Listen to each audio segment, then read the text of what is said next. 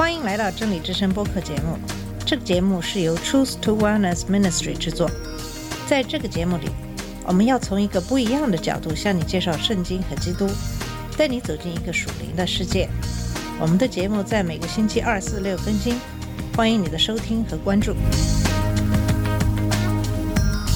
all the colors of the rainbow. 你好，我是马军。今天我来跟你分享 Chris Peer 和 Matt Anderson 的文章《基督徒应该重新思考支持川普的十个原因》。这篇文章是在达拉斯早新闻报纸上的发表的专栏文章的修改版。先来看一下作者的背景。Chris Peer 拥有博士学位，是 Baylor University 社会学系的高级讲师，同时也是社会学作为属灵的实践，怎样研究人使你成为一个更好的人这本书的作者。他拥有西南大学的学士学位，德克萨斯大学奥斯汀的硕士和博士学位。Matthew Henderson 是 Union University 社会学系的讲师，他的研究方向是宗教、家庭和健康。他拥有休斯顿大学的学士学位，Baylor University 的硕士和博士学位。以下是他们的这篇文章。作为研究宗教的社会学家，我们对很多自称为基督徒，特别是福音派教徒对于川普的支持，并且为他投票这个现象非常感兴趣。在过去的选举中，这些选民通常根据道德方面的犯罪行为，像堕胎、同性婚姻、传统道德的堕落，非常可预测的支持共和党的候选人。但是这些问题从来不是川普过去生活的特征，更不要提他的总统任职。不管川普为什么吸引福音教徒，这些原因一定不是福音教徒支持共和党的这些立场的原因。要想很好的理解这个挠头的现象，需要做一定的研究和分析。坦白地说，这不是我们关心的主要问题。川普第二个任期可能带来的危险，促使我们必须要跳过我们秉承的彻底研究一个问题的这个步骤。确切地说，我们的良知要求我们不是作为一个科学家，而是作为一个公民和信仰者，对选民来阐述这个问题。我们的听众是那些令人费解的、喜欢称自己为基督的跟随者，却打算支持和投票给川普的基督徒。曾经有段时间，他的对手喜欢忽视他，或许是因为那些训练有素的圆滑使他们切断美化川普的必须的氧气。我们渐渐觉得这种方法证明是非常天真的。可是，肤浅的玩世不恭的人可能发现，我们的国家处在一个非常绝望的时期。我们必须严肃对待川普对我们国家的伤害，特别是那些承诺作为基督的跟随者，冒着喷洒更多无意义的墨水的危险。当我们接近2020年的选举，我们呼吁那些对川普继续总统任期潜在的道德的后果关心的人，特别是那些基督徒，在支持川普对基督教义承诺这个问题上做一个潜心的祷告。我们的论点非常简单：那些支持川普的基督徒不是不了解这个人和他的观点，就是支持他而不管他的基督方面的信仰。这就像一个人不能够同时喜欢 Yankee 和 Red Sox，或者是作为素食者却经常吃牛排。一个人不能够爱基督，希望跟随他，但是又给一个很显然违背所有基督对我们的教导、为我们而死、对我们要求的人投票。我们的观点围绕着这些在社会生活中心的观点，特别是基督的观点、性格、关系和价值。在性格方面，第一，他缺乏同情心。哥罗西书三章十二节说：“所以你们既是神的选民，圣洁蒙爱的人，就要存怜悯。”恩慈、谦虚、温柔、忍耐的心，在这一点上，我们可以看看川普许多在对待移民和穆斯林的火上浇油的用词，他在住房方面的歧视的做法，他在对以前妻子的公开的虐待，他和其他名人之间尖酸刻薄的争吵，都是他缺少同情心的证明。二零一五年的一个民意调查显示，共和党人大部分人认为川普缺乏同情心。当然，总有一些人会喜欢他。很多选民表示，这不是他们主要关心的。但作为基督徒，一个人不悔改、缺乏同情心，说明这个人不寻求神的喜悦，或是根据神的意愿来领导这个国家。第二，他看上去非常恐惧和愤怒。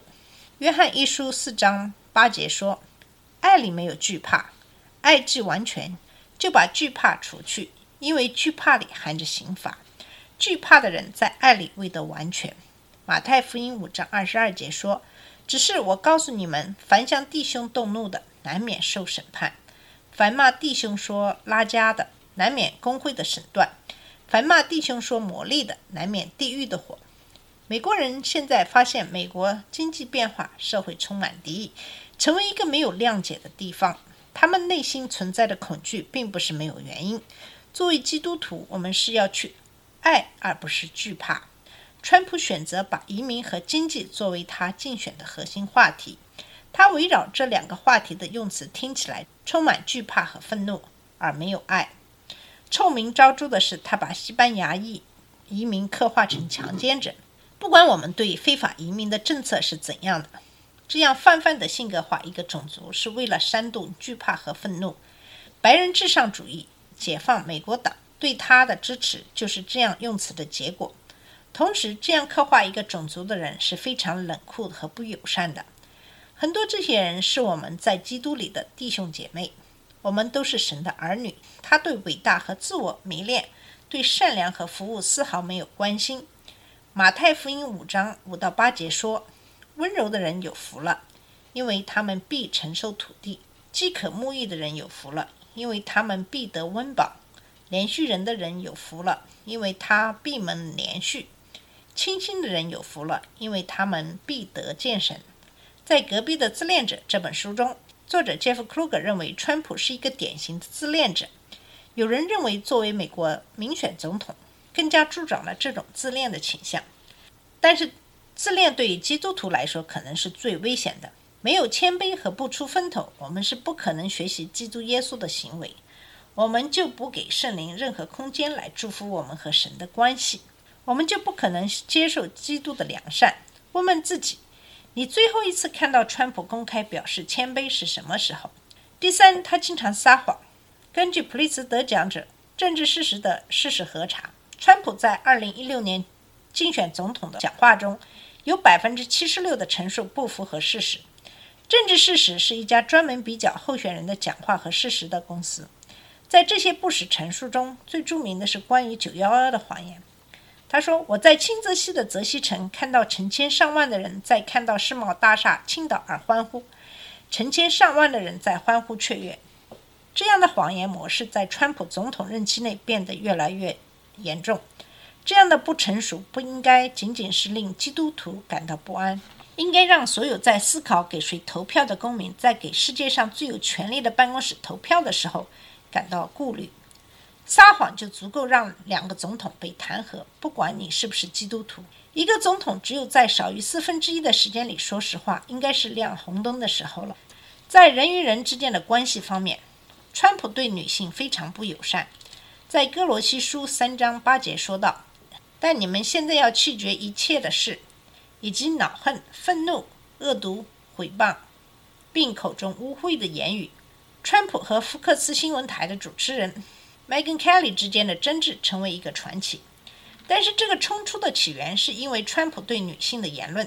Kelly 曾在八月六号共和党辩论中重新陈述了一下：“你把你不喜欢的女性称为肥猪、狗、笨蛋、恶心人的动物。”川普说这是断章取义。可以看看川普的这个推文。如果希拉里·克林顿没有办法满足她的老公，他为什么认为他能够满足美国人呢？什么样的人才会持续不断的贬低女性呢？川普是守旧的厌女主义者，他从来不为这样的行为感到后悔。川普用轻佻猥琐的口气来谈论他的女儿：“你有女儿吗？考虑到她的贞洁，不要向他们显示你在这方面的放纵。”在2006年滚石的一个采访中，当川普被问到他女儿为花花公子拍照。川普回答：“我说过，如果伊万卡不是我女儿，我会和她约会。作为自称为长老会的会员，这样的言论很难和加尔文教徒在性方面的道德标准一致。川普从来没有尝试去爱他的敌人，相反，他鼓动对立。马太福音五章四十三到四十五节说：‘你们听见有话说，当爱你的邻舍，恨你的仇敌。只是我告诉你们要爱你们的仇敌。’”为那逼迫你们的祷告，这样就可以做你们天父的儿子，因为他叫日头照好人也照歹人，降雨给义人也给不义的人。川普对待不同意见的人的计划是大力和快速的使用权力。关于 ISIS，他告诉福克斯电台：“我会沉重打击 ISIS。当你对付这些恐怖主义者的时候，你必须把他们的家庭一起消灭。”大部分的军事和外交专家反驳说，正是这样在十年前使用的策略滋生了 ISIS。这样的嗜血和鲁莽，在最近一次不合法的对伊朗将军的一次暗杀事件中再次得到验证。抛开战略问题不说，这种方法来对付敌人，特别是瞄准报复潜在的无辜者，是百分之百和基督教义的一个核心所相左的。川普在自我牺牲和利他方面从不做表率。马太福音十九章三十节说：“有许多在前的将要在后，在后的将要在前。”或许，川普作为总统最合格的一方面是他所谓的在生意方面的巨大成功。他从来没有忘记提醒我们这一点。但是，基督徒必须考虑他是怎样赚到他的财富的。他不是投资那些提供产品和服务，从而对美国的繁荣做出贡献的公司，而是大量投资在赌场。他用他的名字冠名一个空壳大学，欺骗学生。他游说利用法律驱赶别人离开他地产周围。其中一个特别著名的是新泽西的一个寡妇的案例。他的公司破产了几次，赚了很多钱。更令人发指的是，当他的房贷公司失败了以后，他拒绝承担责任，说他只是让公司用他的名字而已。他做生意的方式，并不说明他愿意把别人的利益放在他自己的利益前面，也没有诚信承担责任。在价值观方面，川普并不关心穷人。马太福音十九章二十一节说：“耶稣说，你若愿意做完全人，可去变卖你所有的，分给穷人，就必有财宝在天上。你还要来跟从我。”川普在各方面的政策观点是非常薄弱的。是非常典型的蛊惑民心，在对待贫穷、饥饿、压迫这些议题，也就是从基督到耶利米都非常关心的议题，川普却显得非常的沉默。仅仅在这一点就是不可接受的。公平地说，这是川普少有的，但是还比较公平和详细的帮助那些处于劣势人的一个计划。年轻的妈妈可以得到政府的救助，让他们。住进在群居屋里比较合理。最近在南方边界，他的故意的冷酷残忍的对待难民的孩子的政策，就是他对那些微不足道的人的冷酷的证明。而基督耶稣是最爱这些微不足道的人的。总而言之，他在二十一世纪里的最好的生意，是在十八世纪里最糟糕的想法。他对金钱的热爱，比他对基督和别人的爱要更多。马太福音六章二十四节说：“一个人不能侍奉两个主，不是恶这个爱那个，就是重这个轻那个。你们不能又侍奉神，又侍奉马门。”川普在他的集会上说：“我的一生都是贪婪，贪婪，贪婪。我赚到我所能赚到的钱，我非常的贪婪。